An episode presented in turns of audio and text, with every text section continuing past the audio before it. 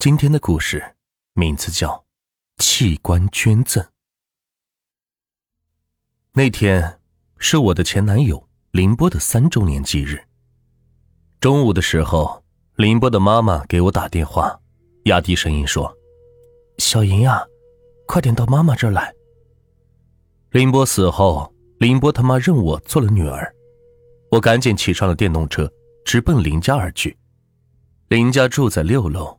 没有电梯，听到我上楼的脚步声，林妈妈迎出门来，她摆着手不让我说话，转身指着门内地毯上的一双男人穿的皮鞋，贴着我的耳朵说：“小莹啊，你看，是谁来了？”我一看到那双皮鞋，感到后背上忽然是有股冷风袭来。林波长着外八字的脚，和他处朋友的时候。我没少纠正过他，可怎么说都没用。胎里带出来的毛病改正不过来的。更让我哭笑不得的是，每次从外面回来，他都要把换下来的鞋摆放出个外八字的形状。我看了心烦，问他为什么要这样做。他说：“哎呀，咋的？这样摆着还能犯法呀？”出现在我眼前的这双皮鞋就是个外八字的摆放。我惊讶的不行，林妈妈脸上却带着明显的惊喜。她小心翼翼的把我让进客厅，又用手指指了指旁边的一个小房间。那曾经是林波的卧室，他死了之后没再住过别人，房间里一直是保持着原来的样子。林妈妈蹑手蹑脚的走向那个房间，又轻轻的把门推开，床上的被子摊开了，严严实实的。捂着一个正在睡觉的人。天哪！林波活着的时候就习惯这样撅着屁股，把脑袋蒙在被子里睡觉，顾头不顾腚的死样子。林妈妈悄悄对我说：“我上市场买菜回来，一开门就看到这双鞋，进来一看，是有人在这里睡觉。你说，他能是谁呢？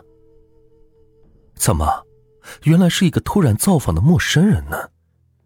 我心中一激灵，下意识的操起了桌上的陶瓷雕塑，准备应付可能发生的不测。因为是太紧张了，我拿雕塑的时候碰到了桌上镶着凌波照片的镜框，把睡觉的人给惊醒了。我敢肯定的说，可怜的林妈妈想儿子想的都有点神经质了。家里闯进了一个不速之客。仅凭着一双摆放成外八字的鞋子，还有床上蒙头大睡的姿势，你就能把他当成是死去的儿子吗？我不是瞎说的，因为在我弄出响声的同时，我看到林妈妈的目光里满是抱怨。床上睡觉的人揉揉眼睛坐起来，天哪，我认识他！几个月前的一天中午，我下班的时候。一个挎着双肩包的大男孩一路跟着我，我走他也走，我停他也停。他的眼睛里是干干净净，没有丝毫的恶意。可他为什么跟着我呢？我就停下来质问他：“你想干什么？”没想到我这么随口一问，他竟然像是受了惊吓似的，嘴一撇，哭了起来，眼泪是哗哗的往下掉着。原来这个大男孩是个弱智。我顿时心生怜悯，问他叫什么名字，家住在哪里。可是他一句话也不回答，只是呜呜的哭着。我只好是拉着他的手，带着他去了派出所。谁知我一拉上他的手，他马上就不哭了，竟然高高兴兴的跟着我就走到了派出所。警察正问我是怎么回事呢，忽然走进来几个男男女女。看到规规矩矩的坐在椅子上的大男孩，是哎呀了一声，然后全都视如重负的笑了。若是大男孩来自四百多公里外的省城，因为他的衣服口袋里揣着 GPS 定位仪，发现他不见之后，家里人一路开着汽车追到我们所在的城市，找到了派出所里。听说是我把大男孩送到派出所来的。为首的张主任说了许多感谢的话，还想要我的号码。见我不肯给，他便掏出一张名片递给我，说：“少爷是我们老板的儿子，这要是有个三长两短，他也活不成了。我欠你一个人情，有事尽管给我打电话。我离开派出所的时候，大男孩不哭也不闹，只是定定的看着我。在他的目光里，我感受到了几分似曾相识的东西，但又说不出来到底是什么。那个人的电话我也一直没有打，不过我上网查了名片上的公司，那是一个有着三十多亿资产的民营大企业，老板是个女人，时常在媒体上露面的。可是，这大男孩怎么会以这样的方式出现在凌波家里呢？快，小燕，你到冰箱里拿瓶饮料来。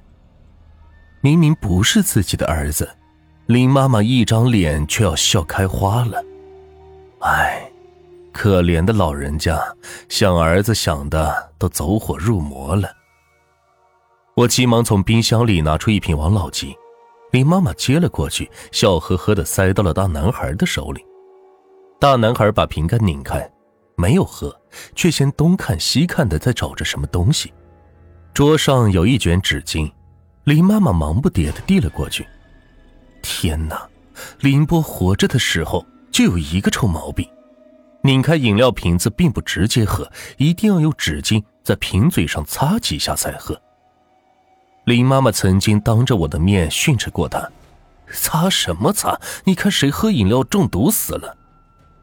但是此时此刻，这个大男孩竟然也重复起了林波生前的动作，我后脑勺开始冒凉风了。